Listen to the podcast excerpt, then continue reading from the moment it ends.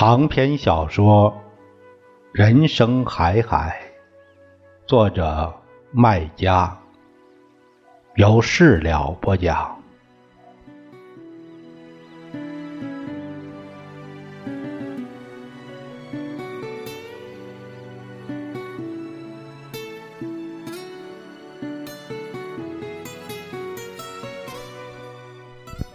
柴屋就是以前。老保长姘头开小店的那个屋，老保长败家了，姘头跑了，才废弃了，被学校占用，做了柴屋。这么好的房子，地段又好，按理儿大家要抢手的，但这屋子住过婊子，名声不好，风水也不好，害得老保长家产败光。妻离子散，没人要，也只好做柴屋用。屋子是要人养的，做了柴屋没人养，屋子就越来越破败。原来的门窗都坏了，现在的门是一扇毛竹门，用整棵的毛竹拼的。一般猪圈才用这门，看上去极其简陋破落。从前不记得有锁，现在上着一把半旧不新的大铁锁，自然是因为关上校的缘故。作为曾经的小店儿，它窗户特别宽，有一扇门横过来那么宽，我们叫横窗。以前老保长的姘头就站在窗户里收钱交货。窗户其实是当柜台用的，这种横窗因为太宽，开不来窗门，只能上排门，在窗框上上下挖一条凹槽，一块块木板依次镶入凹槽，排成一排，居中再横。一个杠栓，这就就是这种门，我们叫排门。天长日久，凹槽日晒雨淋，早就坏掉了，吃不住门板，只能用钉子钉死。但木板已不齐备，排的稀疏，像栅栏一样，小孩子甚至可以侧身钻进去。据说昨晚上上校就是撬掉一块木板逃跑的，但两只猫没有配合他，他们被关了两天，肚皮饿得慌，心里大概也烦恼，不像平时对上校言听计从。隔壁就是食堂，门前有两只泔水桶，到了夜晚。这是老鼠的天堂，粮仓。两只猫出来后，撞见几只老鼠，顿时撒脚去追，把上校的逃跑计划彻底泡汤了，害他受了一顿毒打。啪啪啪！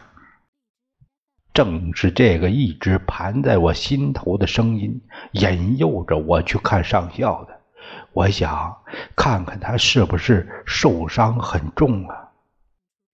为防止上校再逃跑，柴屋的横窗已经加固，横七竖八钉着十几块粗心的毛竹板，加上原来的老木板，横竖交叉，新老交加，变得十分牢固。屋檐下。还悬着一根粗壮的尼龙绳，绳头卷曲，有污渍，兴许是上校的血迹。我们趴在窗台上往里看，什么也看不见，黑乎乎的，像黑洞，看不到底，能闻到一股臭烘烘的气味扑鼻而来，好像里面。有一窝腐烂的死老鼠在兴风作浪。我们不怕臭，坚持看，反复的看，仍旧见不到上校人影。突然，一只猫叫，像个鬼一样钻出来，撕破黑暗，吓得我们从窗前逃开。过一会儿，里面传出一个哈欠声，好像有人在叫啊！我听出是上校的声音，他一遍遍叫，声音越来越清晰，确实是在叫啊！我犹豫又大胆的回到窗前，问他干嘛？你过来，把猫领走，交给你爹。门锁着，把它撬了。我找到一块石头，用父亲给我的一粒儿纸包的糖交换，唆使矮脚虎去撬。他接过石头，看看天，想着想了一会儿，扔了石头，对我小声说：“胡司令要回来了。”我听见上校在黑暗中笑：“ 什么狗屁司令，枪都没摸过，给我当勤务兵我都不要。”矮脚虎对着黑洞问：“你以前有勤务兵吗？”多的时候有几个，一个给我脸上擦汗，一个给我洗手，一个给我穿鞋，一个给我洗衣裳。哈哈哈。你受伤了吗？他的样子好像没有受伤。我打过九十九次仗，打掉的子弹比你吃过的番禺都还要多。怎么可能不受伤？我身上全是伤，弹片在我身上都做了窝了。我是问昨天晚上。有没有被打伤？哎，你看他那娘娘样，手上屁劲儿都没有。可我看见你流血了，那不过是皮肉伤，就像你家老母鸡挨了一条肉，丢几根毛，那叫受伤。伤筋动骨才叫伤，我的筋骨硬着呢。就他那娘炮劲儿。只配给我挠痒痒。说完了，还唱戏文，咚咚咚，锵锵锵，自己敲锣打鼓，自己唱，蛮来劲儿。我把一只眼睛嵌在竹板缝里，循着声音往里看，黑暗仿佛被他的唱戏声驱散。这会儿，我看到墙角一个黑影，坐在地上。双手被反绑在一架风车脚上，两只猫全在他腿窝里，朝我射出四道蓝光，幽幽的亮。我适应了黑暗，可以清晰的看到套在猫脖颈上的白色细尼龙绳，却看不见那只白猫。我奇怪，问他。那只白猫呢？可怜啊，在这鬼地方，白猫都变成黑猫了。大白，跟他打个招呼。一只猫对我喵了一声，小黑你也打个招呼。另一只猫也对我喵了一声。听出来没有？他们精神不太好。哎呀，可怜呐。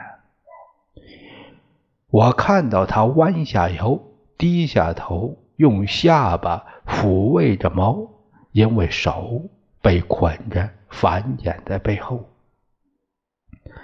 他们生病了吗？他们想回家。哎，我一定要让他们回家。这鬼地方太脏了，他们受不了这苦。我觉得这是不可能的。现在胡司令不在，小瞎子管事儿。当初把猫关起来就是他的鬼主意，你怎么可能叫他同意把猫放掉？不可能！小瞎子是什么人嘛？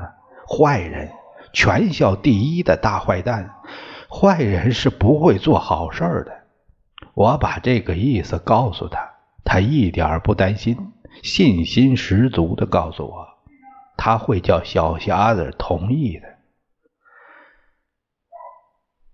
我会让它变得像我的小猫一样听我的话。嘿 嘿不信，你看，今天晚上我的猫就能回家。我怀疑他在发高烧，讲胡话。回到家，我没有跟爷爷提猫的事儿。这是胡话，有什么好讲的呢？我跟爷爷讲上校唱戏文的事儿。我问爷爷。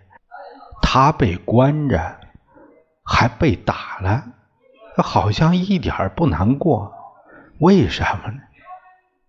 爷爷的痔疮在发作，心情不好，没有像往常一样对我耐心讲解，只甩给我一句话：“哎呀，他该难过的都难过了，还有什么好难过的？”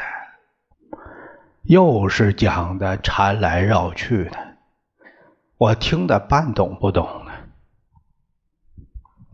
晚上，我们一家人正在吃夜饭，表哥像梦里人一样牵着上校两只猫来到我家，令我大吃一惊。我几乎以为是自己在发高烧，出现了幻觉，但两只猫。一只接一只从我脚边走过，又摆尾又喵喵叫，活生生的样子不容我丝毫怀疑。我觉得自己要哭了，因为太激动，激动坏了，好像放出来的不是两只猫，而是我两个亲人。两只猫认识我父亲，一进屋就钻到他脚边转着圈叫个不停，父亲像上校一样对他们讲话，问他们：“你们饿了？”他们伸出舌头，各舔父亲的一只脚背，像那是一对石斑鱼。他们肯定饿了。他叫母亲给他们弄点吃的。我问表哥这是怎么回事表哥不对我讲，只对我父亲和爷爷讲。今天晚上我们要审问太监，但他提出条件，一定要把他两只猫送到你们家，交给舅舅，否则他什么也不讲，打死也不讲。你们又打他了？你最好劝劝他，让他。老实点别自讨苦吃。爷爷讲，他这个人什么都会，就是不会老实。我父亲说，现在猫在我手上，更不会老实了。那他逃不过要挨打呀，你不能打他。表哥好像点了下头，也好像没点。父亲走到表哥跟前，一本正经的告诉他：“他把猫交给我，指明什么？指明我，你舅舅是他最亲的人。你打他，等于打你舅舅，知道不？如果你打他，我就揍死你。”爷爷插进来训表哥：“不要以为系根腰带就了不得了，还不是花钱买的。有本事叫政府给你发，政府管你吃，管你喝，管你皮带衣裳，那才叫了得。”爷爷。越训越有气，话越讲越难听。从小教育你，别跟小瞎子这东西往来，你就是不听。现在倒好，像两坨鼻屎一样，整天粘在一块儿。我看你迟早要吃生活。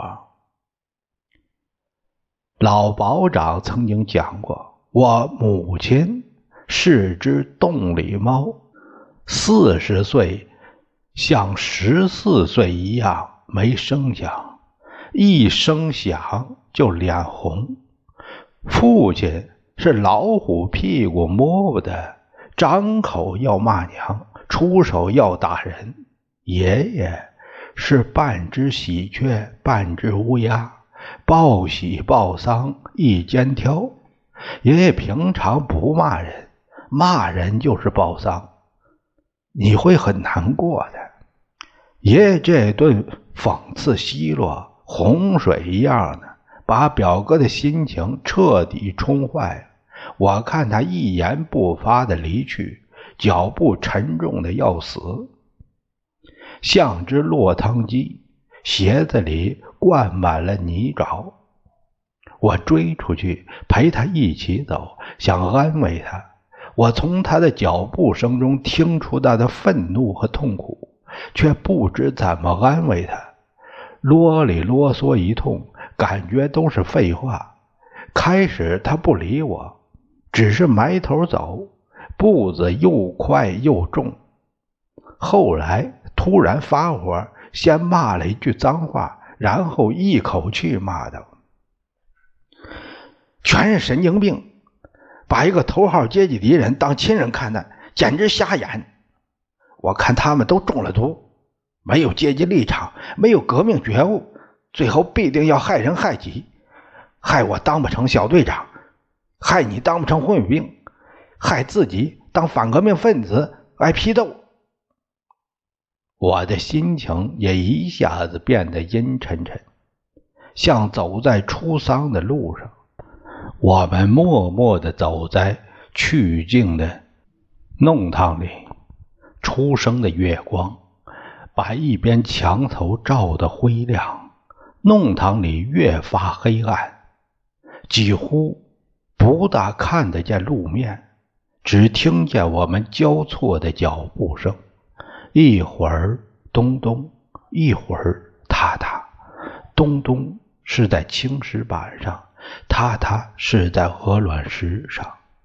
直到走出弄堂，踏上公路，我看到月光明亮饱满的铺在沙砾上。我们的脚步声也随之消失了，像被月光收走。表哥这才开枪对我说：“今晚要审问太监。”我问：“胡司令不在，谁审？”当然是我们。表哥说的“我们”是指红卫兵们。全体红卫兵，地点儿初三甲班教室。因为没有在广播上通知，没有一个大人来，来的都是红卫兵和像我这样向往当红卫兵的革命少年，另有一些来凑热闹的小孩子。我们到的时候，红卫兵们已经满满的。坐在教室里，小瞎子站在讲台上，正在对大家讲话。教室外，窗门前挤满了像我这样的人。因为来的迟，我挤不到窗前，听不清小瞎子在讲什么。突然，挤在窗前的人“嗡”的一声散开。都往教室门口挤，原来是上校被押来了。他在我们一群准红卫兵的夹道簇拥下，由肉钳子和野路子押进教室。一进教室，口号拔地而起，都是老一套的，哎，长串打倒。虽然人没有以前多。声音挤在教室里，感觉比以前还热闹，还要震耳朵。趁红卫兵喊口号时，我们又重新抢位置。这回我抢到好位置，我在窗洞前，可以清楚的看到教室里每个角落，听到里面每个人讲话。我注意到上校明显瘦了，额头和眼睛显得更大，但不亮，没光。他平时眼睛和额头亮亮的，会发光。现在额头上有一团像梅花的黑印子，看上去灰头土脸的。后来我发现其他好多地方，手背、手臂、下巴、白汗衫的胸前、肩头、背上都有这样一朵朵黑梅花。我知道这是猫抓的印子。其实他穿的白汗衫，除了领子和袖口还有些白的模样，其余部分都黑不溜秋的，都是煤灰和猫爪印儿。这会儿他手被反剪着，站在讲台上，黑板前，像刚从黑板里钻出来的。黑板上用红白双色粉笔。写着一排空心大字：“蒋正南批斗会。”蒋正南大概是上校名字吧？我不知道，应该是吧。但自始至终七嘴八舌，没有谁叫他名字，更没有人叫上校，大家叫他太监、狗东西。狗特务、纸老虎、死老虎等等，人多嘴杂，五花八门，叫什么的都有。总之都很难听。因为人多，也因为小瞎子没有独立主持过这种会议，更是因为小瞎子没威信，批斗会开的乱得很，开头就乱糟糟，人人。争先恐后站起来责问上校这个那个问题，他不知道该怎么回答，不知道该回答谁。小瞎子要求一个个来，但没人听他的。小瞎子没威信，大家瞧不起他。以前听他是因为有胡司令替他撑腰，现在胡司令不在场。没人把他放在眼里，野路子甚至当场跟他顶嘴，吵起架来。他觉得没面子，一气之下取消会议，自己一个人把上校带走，好像上校是他的俘虏。小瞎子押着上校走出教室，我们随即蜂拥而上，把他们簇拥围住。挡住去路，小瞎子嚷着要我们让开，赶上校走。上校却不走，故意停下来，回转头对小瞎子讲：“我要回家，我衣裳太脏了，我回家换衣裳。”回家。小瞎子刚跟人吵完架，气儿正在气头上，要发泄，听上校这么乱讲，狠狠的推他一把。回你的坟墓去，回坟墓也要换衣裳。回去问你爹，人进坟墓前是不是要换套干净衣裳？你要换的是心。小瞎子照旧恶声恶气的骂：“你心里全是反革命思想。”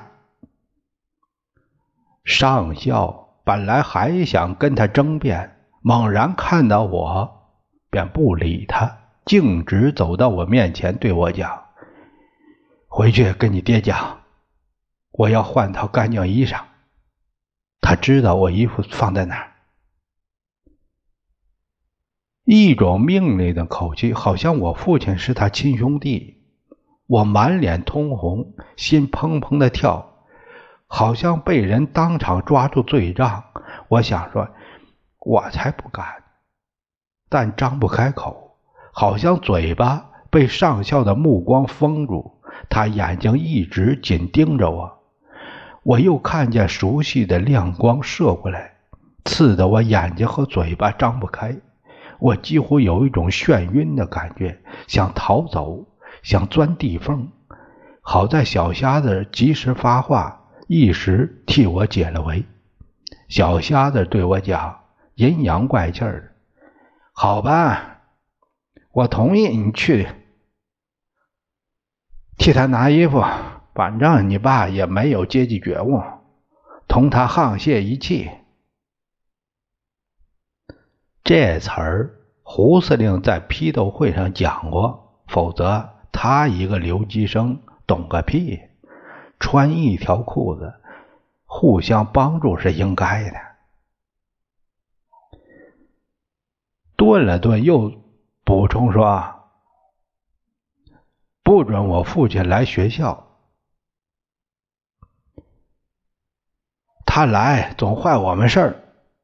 昨天晚上要不是他带人来救这狗东西，早该投降了。这哪是解围？这是雪上加霜，痛打落水狗。我更加羞愧。虽然一百个念头，有千言万语想讲，想骂人，想打人，想，却没有选择，只好。一声不吭，缩着身子，垂落着头，灰溜溜的走了。我感到背上负着千斤的目光，两条细腿撑不住，在打颤。我第一次认识到，羞愧是有重量的。